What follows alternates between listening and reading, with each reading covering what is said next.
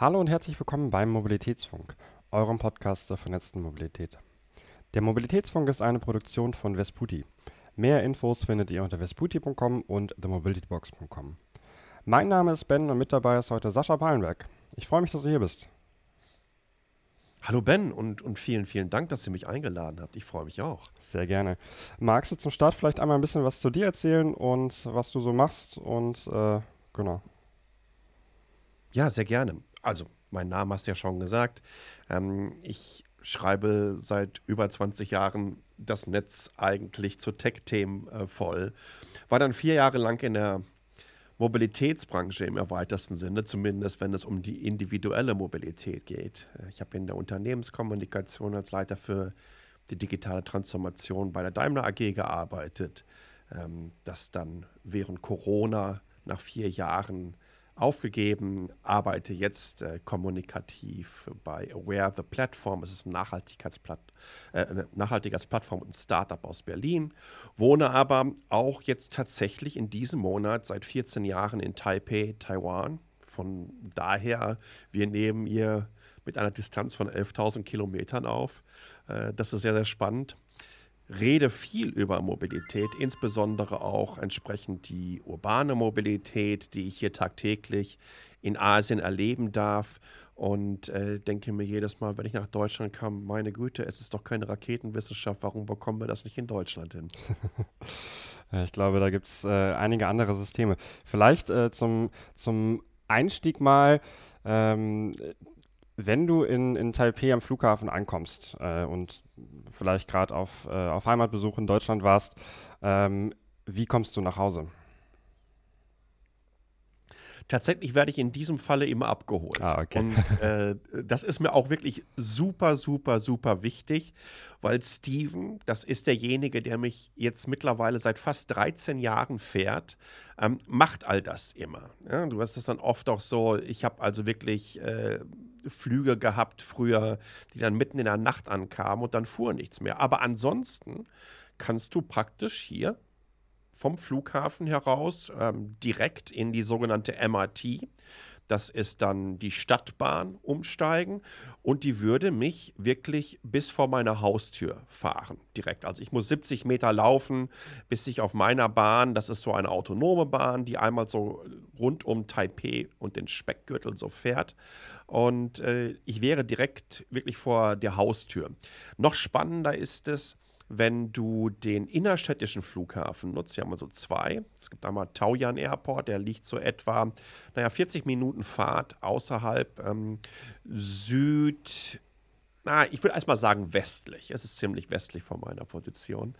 Ähm, aber wenn du den innerstädtischen nimmst, äh, ich habe mal wirklich einen Livestream gemacht in dem Moment des Touchdowns. Ich bin aus Tokio gekommen und bis ich zu Hause in meinem Wohnzimmer war, hat es 30 Minuten gedauert.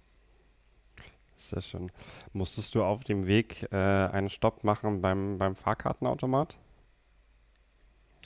Ähm, tatsächlich nicht. Wir haben ja eine sogenannte EasyCard, so nennt sich das. Du kannst natürlich dir auch Einzeltickets kaufen, aber die Menschen, die hier wohnen, haben diese sogenannte EasyCard, das ist ein, ein Prepaid-System, was übrigens auch Teil von einigen ähm, Kreditkartenverträgen äh, ist. Das heißt, du zahlst hier mit dieser Karte. Das hat aber auch gewisse Vorteile. Ähm, die einzelnen Tickets werden dadurch günstiger. Plus basierend darauf, wie viele Fahrten du im Monat hast, äh, bekommst du dann Freifahrten bzw. Guthaben auch für den nächsten Monat wieder. Also eine Incentivierung des öffentlichen Nahverkehrs hier. Das funktioniert auch wirklich ganz, ganz, ganz wunderbar. Es ist super praktisch. Du musst dir keine Gedanken mehr darüber machen, äh, in welcher Verkehrszone bin ich denn unterwegs, sondern du hältst die Karte drauf, wenn du einsteigst und du hältst die Karte drauf, wenn du aussteigst und alles wird im Hintergrund für dich geregelt. Sehr schön. Ähm, und das funktioniert dann vermutlich auch im, im ganzen Land. Das funktioniert im ganzen Land. Das ist ein einheitlicher Standard, äh, den wir haben. Den kannst du, ob ich jetzt hier oben im Norden in Taipei bin oder ich fahre nach Taichung, das ist dann die nächste Millionenmetropole, die so etwa eine Zugfahrtstunde ähm, südlich von Taipei liegt oder Kaohsiung. Also es geht im gesamten Land. Und übrigens auch plattformübergreifend. Ne? Das ist also nicht nur so, dass ich die jetzt hier in dieser MRT oder in der Subway nutzen kann, sondern ich steige damit auch in den Bus ein. Ich äh, nutze das, um ähm, das U-Bike-System, das ist das Sharing-Bicycle-System zu nutzen. Ich kann damit auch im 7-Eleven bezahlen, also in diesen Convenience-Stores, die wir haben. Manche Taxen bieten es an, manche Restaurants bieten es an, mit dieser Karte zahlen zu können. Und das macht generell das öffentliche Leben hier ja sehr, sehr einfach und ähm, sehr, sehr praktisch. Also ich kenne ein ähnliches System aus, äh, aus Japan. Ähm, da gibt es in den verschiedenen Städten auch ihre... Die Yoyo-Card. Genau, unter anderem, äh, da gibt es dann auch die, die Suica noch und die Ikoka. Äh, da ja. hat dann, dann jede Stadt ihre, ja. irgendwie ihre eigene Karte, ähm, die aber trotzdem ja. dann in jeder anderen Stadt funktioniert. Ähm, also es sind dann unterschiedliche Systeme, die aber interoperabel sind und ich kann dann auch mit meiner Karte aus Osaka äh, in, in Tokio mein Taxi bezahlen oder mit meiner äh, Karte aus ähm, Tokio in, Nagoya auch in den Bus steigen. Ähm, da, sind, ja. da, sind, wir in Deutschland ja noch Ich glaube, Jojo-Card war in London. Ich habe das schon wieder verwechselt. Die Suica kennt, kannte ich noch von meinem ah. letzten Tokio äh, Ausflug. Die habe ich sogar noch hier. Ah, sehr schön. Ich, ich habe auch noch eine. Hongkong und äh, Singapur ist es übrigens auch ähnlich. Genau. Ähm, äh, lustigerweise haben das irgendwie so die meisten Metropolen in Asien hinbekommen umzusetzen. Ja, es ist. Äh, äh, ich glaube, da könnte man einige Folgen mit füllen, äh, wie es dazu gekommen ist. Ja. Ähm, bei uns in, in Deutschland, äh, bei jetzt 11.000 Kilometer von dir entfernt, ist es ja nicht so. Ähm, da gibt es ja auch einige, einige ja. äh, Städte, wo das so ist. Also in, in Münster zum Beispiel gibt es die Pluscard. Ähm, damit kann man dann auch äh, sein äh, entweder Guthaben aufladen oder ähm, andere ähm, andere Zahlungsmethoden hinterlegen und dann einfach in den Bus einsteigen, es vorzeigen. Ähm, das funktioniert ja. dann aber nur in Münster. Das funktioniert in Bocholt schon nicht mehr. Also das ist da quasi ein, ein Ort direkt vor Münster. Das macht natürlich das, das, das Tarifabitur, was wir brauchen im, im deutschen ÖPNV. Hey, hat es gerade schon gesagt, ich, welche Tarifzone habe ich jetzt, in welchem Verbund bin ich, was für ein Ticket brauche ich. Das macht es da deutlich komplizierter.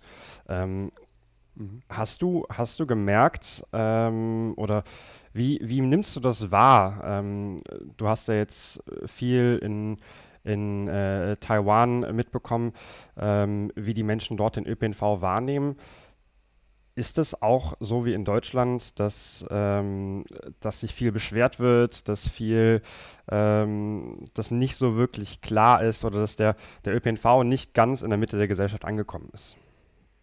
Also der ÖPNV hier ähm, in Taipei ist eigentlich sowas von positiv äh, aufgeladen. Das hat eine ganze Menge mit Kommunikation zu tun.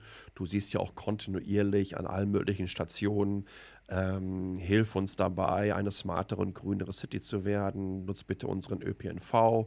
Ähm, die Menschen nutzen ihn vor allen Dingen, weil es die schnellste sicherste und günstigste Möglichkeit ist, um von A nach B zu kommen. Ne? Also wenn du ähm, Taipei City nimmst, dann reden wir über drei Millionen Einwohner. Wenn du New Taipei City nimmst, also das sind dann halt die Distrikte, die direkt an die Stadt anschließen, dann reden wir über mehr als acht Millionen Menschen, die ja einen sehr kompakten Lebensraum befüllen.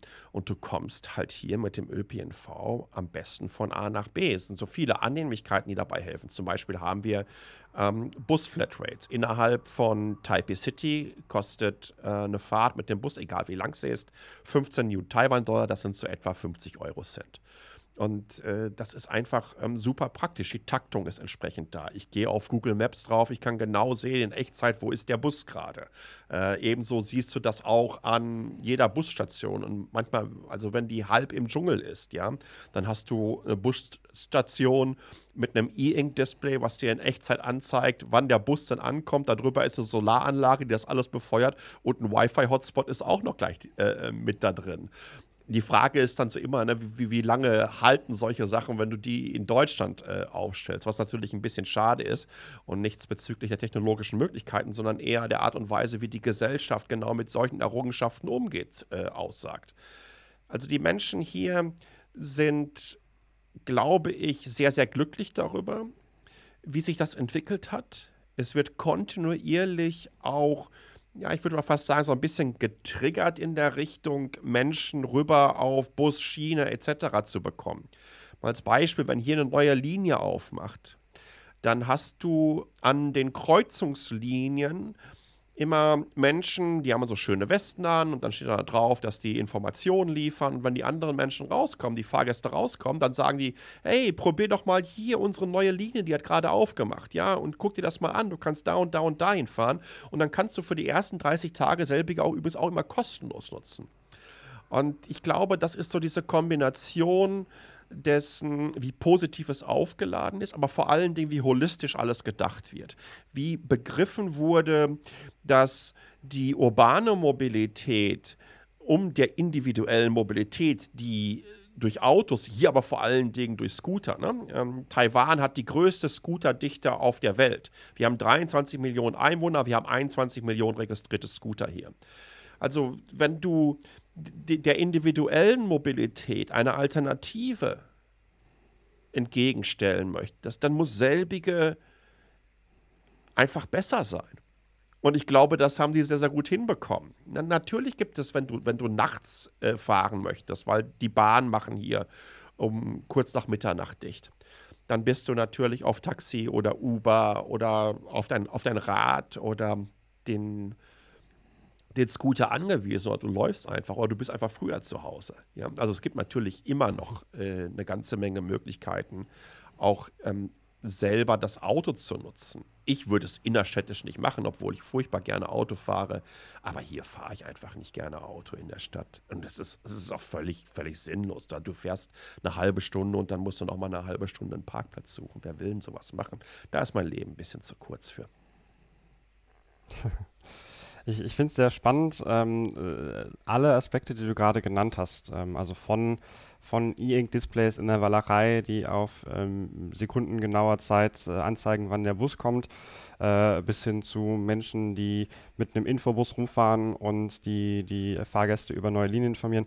Das gibt es alles schon bei uns in Deutschland, ähm, aber halt irgendwo in, in, in, einem. Also irgendwie ein, ein Verkehrsunternehmen macht dann das hier, das andere macht das, das andere ja. macht das.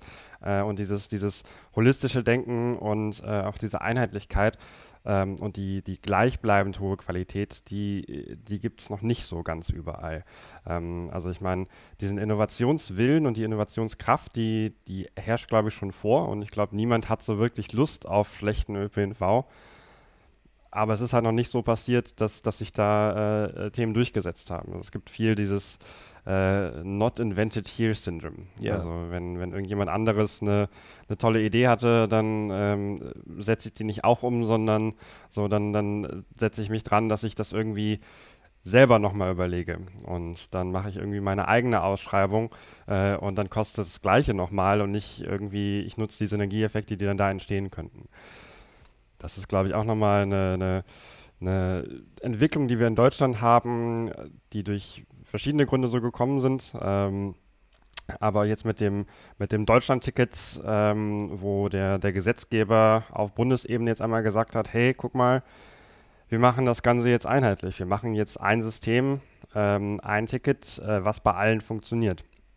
Und das ist, glaube ich, mal ein, ein sehr, sehr spannender Schritt. Ähm, natürlich schwierig. Ähm, das alles umzusetzen und so weiter. Das, das, das stimmt alles. Ähm, aber es ist auf jeden Fall mal ein, ein, ein sehr, sehr spannender ähm, Schritt in Richtung Einheitlichkeit. Also ich habe viel, viel von Fahrgästen mitbekommen, denen die Verkehrsunternehmensverkehrsverbundstruktur absolut egal ist. Also ich glaube, kein, kein Fahrgast ist wichtig, ob das äh, ob sein Logo jetzt grün oder blau oder gelb ist oder wie die drei Buchstaben heißen, in denen er gerade einsteigt ähm, sondern dem ist irgendwie wichtig, dass der ähm, von A nach B kommt. Und zwar günstig, komfortabel ähm, und am besten auch noch schnell. Ich habe andererseits äh, auch einmal jetzt vor kurzem einen Kommentar gelesen, äh, da hatte jemand gesagt, ja, es lohnt sich gar nicht, den ÖPNV auszubauen, weil der ÖPNV ist ja äh, das, das arme Leute-Verkehrsmittel äh, und am Ende brauchen wir eh eigentlich unser eigenes Auto und wenn wir ein äh, alle autonom fahrende Autos haben, dann, dann braucht es ja ohnehin keine Busse mehr. Ähm, in, in, in Taiwan ist es ja jetzt so, oder in, in Taipei bei dir, ähm, da gibt es äh, kaum Autos und da gibt es ein perfektes ÖPNV-System. Und da, oder ein, ein sehr gutes ÖPNV-System. da fahren dann vermutlich auch die Geschäftsleute mit, oder? Ähm, tatsächlich gibt es hier doch durchaus sehr, sehr viele Autos. Ne? Also das, das darf man nicht unterschätzen. Ich glaube, das ähm, hat auch eine ganze Menge, das hieß in China ähnlich, das hat eine ganze Menge mit einem Statussymbol auch zu tun. Ja, der Aufstieg äh, in die Mittelschicht, wenn du dir Taiwans Entwicklung anschaust der letzten 30 oder 40 Jahre, also ich glaube vor äh, 30 Jahren oder Anfang der 90er, Ende der 80er Jahre, ähm, lag das jährliche Bruttoeinkommen der Taiwanerin irgendwie so bei unter 10.000 US-Dollar. Das ist mittlerweile halt vervierfacht. Und das bedeutet, dass ein großer Teil der Bevölkerung, nicht ein großer Teil, ähm, die, meisten halt in, in ein, eine Mittelschicht äh, vorgestoßen. Und da ist natürlich das Auto auch im Vergleich zu dem Scooter, das ist dann eher so, glaube ich, so diese, individuelle Mobilität der armen Leute, was, was auch, nein, das auch, auch Quatsch ist. Eigentlich geht es hier nicht um arme oder reiche Leute, sondern es geht einfach darum, wie Menschen von A nach B kommen. Die Grundpfeiler einer modernen Stadt und eines urbanen Lebensraums ähm, basieren halt nun mal auf Mobilität. Kommen Menschen nicht von A nach B, ähm, bedeutet das bezüglich der Art und Weise, wie sie ihren Wohnort wählen, wo sie arbeiten können, wo die Kinder zur Schule äh, gehen können, wie sie ihre Geschäfte erreichen, zum Einkaufen, ähm, Hospitäler, Ärzte etc. Wahnsinnige Einschränkungen. Und äh, das hat man hier sehr, sehr früh erkannt, wie wichtig ein gut ausgebautes äh, ÖPNV-Netzwerk ist und vor allen Dingen, wie wichtig es einfach auch ist, dass die verschiedenen Player, die auf so ein Netzwerk einzahlen, verstehen müssen, wie sie jeweils funktionieren. Und das ist für mich der größte Nachteil, den wir in Deutschland haben. Ich glaube, und das hat eine ganze Menge auch damit zu tun, dass wir über die ich weiß nicht, wie viele Dutzende Verkehrsverbünde gibt es denn überhaupt in Deutschland? Das sind ja in einer gewissen Art und Weise so kleine moderne Fürstentümer. Ähm, wenn man nicht versteht, wie die Infrastrukturen der anderen funktionieren, wenn man nicht versteht, wie basierend auf entsprechenden Datenerhebungen und Analysen wann sind die Hauptverkehrszeiten, wann flaut irgendetwas ab, wann nutzen Menschen eher Bus, wann nutzen sie eher die Bahn, wann steigen sie auf ein Rad um. Ähm, wie kommen Sie zu den Stationen? Kommen Sie mit dem Auto? Kommen Sie mit dem Bus? Kommen Sie mit dem Fahrrad? Kommen Sie mit dem Scooter? Hier direkt vor meinem Haus ist eine von diesen Stationen. Also wirklich jetzt 100 Meter äh, von dem Punkt entfernt, in, in dem ich jetzt hier gerade sitze. Ähm, dahinter ist ein Parkplatz für Scooter. Da passen insgesamt na, so etwa 240, 250 Scooter drauf. Jetzt stell dir mal vor, und wir wissen das ja, dass in Deutschland die meisten Fahrten im Pkw halt von Einzelpersonen durchgeführt werden. Wenn wir uns einfach mal vorstellen, wie groß ein Pkw-Parkplatz für 250 Autos ist. Ja? Also du bekommst auf diesen Scooter-Parkplatz, würde ich mal sagen, vielleicht 20 Autos drauf vielleicht 25 Autos. Ja, und dann hört es auf. Also der, der, der, der Platzbedarf ist so roundabout um den Faktor 10 höher. Das bedeutet eine ganze Menge in Bezug darauf, wie solche Stationen geplant werden können. Wie sie innerhalb der Communities auch gesetzt werden können, weil der Platzbedarf natürlich ein weitaus geringer ist. Der nächste Schritt ist zu begreifen, okay, wie kommen die Leute jetzt dahin? Ja, wir haben Scooter, also haben wir diesen Scooterparkplatz. Aber können wir es nicht vielleicht auch schaffen, dass die Menschen, die normalerweise mit dem Auto in die Stadt fahren wollen, dass wir denen auch einen Anreiz geben können, auf die Bahn umzusteigen? Deswegen haben die gesagt, okay, wenn du mit dem Bus vorher fährst, dann ist es 20, 30, 40 Prozent günstiger, wenn du dann auf die Bahn umsteigst. Um die Menschen einfach aus den Randbezirken auf den Bus zu bekommen, der sie dann zur nächsten U-Bahn-Station fährt und dann können sie weiterfahren. Das sind alles keine Raketenwissenschaften, aber das sind so Prozesse und Resultate, die genau daraus entstehen. Da haben sich verschiedenste Plattformen zusammengesetzt die haben sich ihre Daten angeschaut. Sie wissen ganz genau, was geht, wo, wie, wann und vor allen Dingen, wie oft, in welche Richtungen. Und haben dann geschaut, okay, und welche Schnittmengen haben wir hier?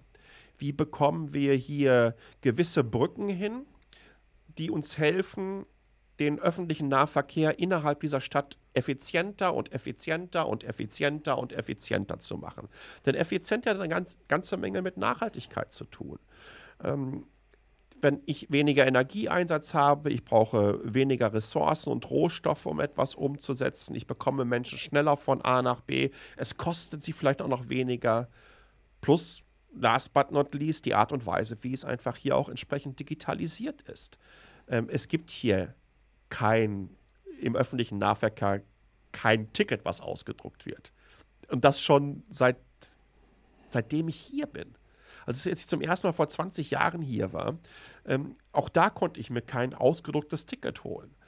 Ähm, das ist für mich in Deutschland, wenn ich ähm, vielleicht mal so als Negativbeispiel, weil ich das jetzt gerade alles sehr, sehr positiv aufgeladen habe. Und, und, bitte nicht falsch verstehen. Es geht nicht darum zu sagen, ey, guck mal, wie toll das hier ist und wie schlecht ihr seid. Überhaupt nicht. Sondern es geht ganz einfach darum, wie bekommen wir das in Deutschland einfach auf einem Level, dass Menschen Lust haben an ÖPNV und das nicht als irgendetwas ansehen, was meine ehemalige äh, Co-Gründerin zum ersten Mal sagte, sie kommt aus Kanada, wohnte auch äh, zwölf Jahre hier in Taipei, als sie zum allerersten Mal in Deutschland im ÖPNV gefahren ist. Das war in Stuttgart.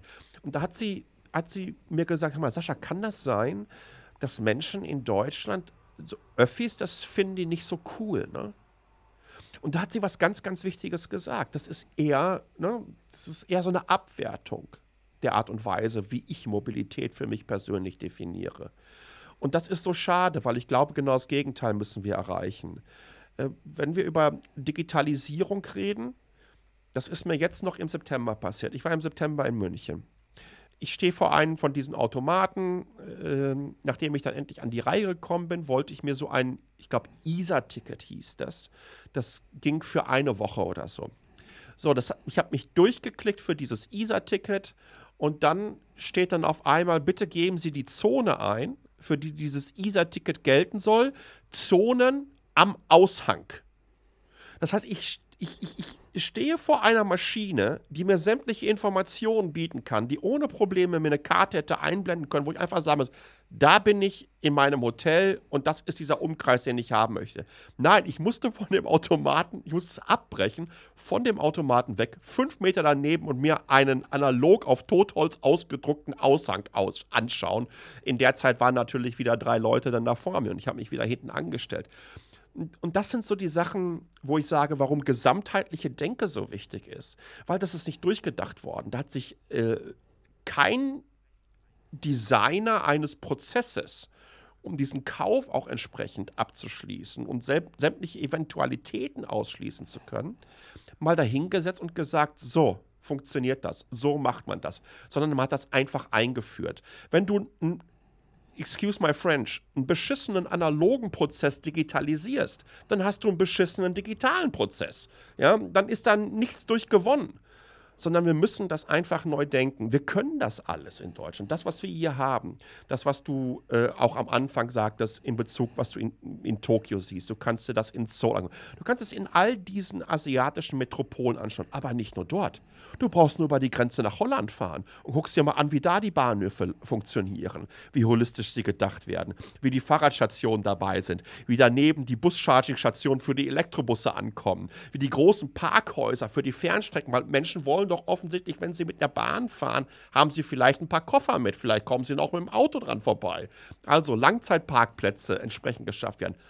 Fahrradparkplätze, die mittlerweile aussehen, wenn ich mir das ähm, gerade in Amsterdam eröffnete Unterwasserparkhaus für Fahrräder anschaue, mitten in der Stadt, die, die, die für deutsche Verhältnisse wie aus einem Science-Fiction-Film aussehen.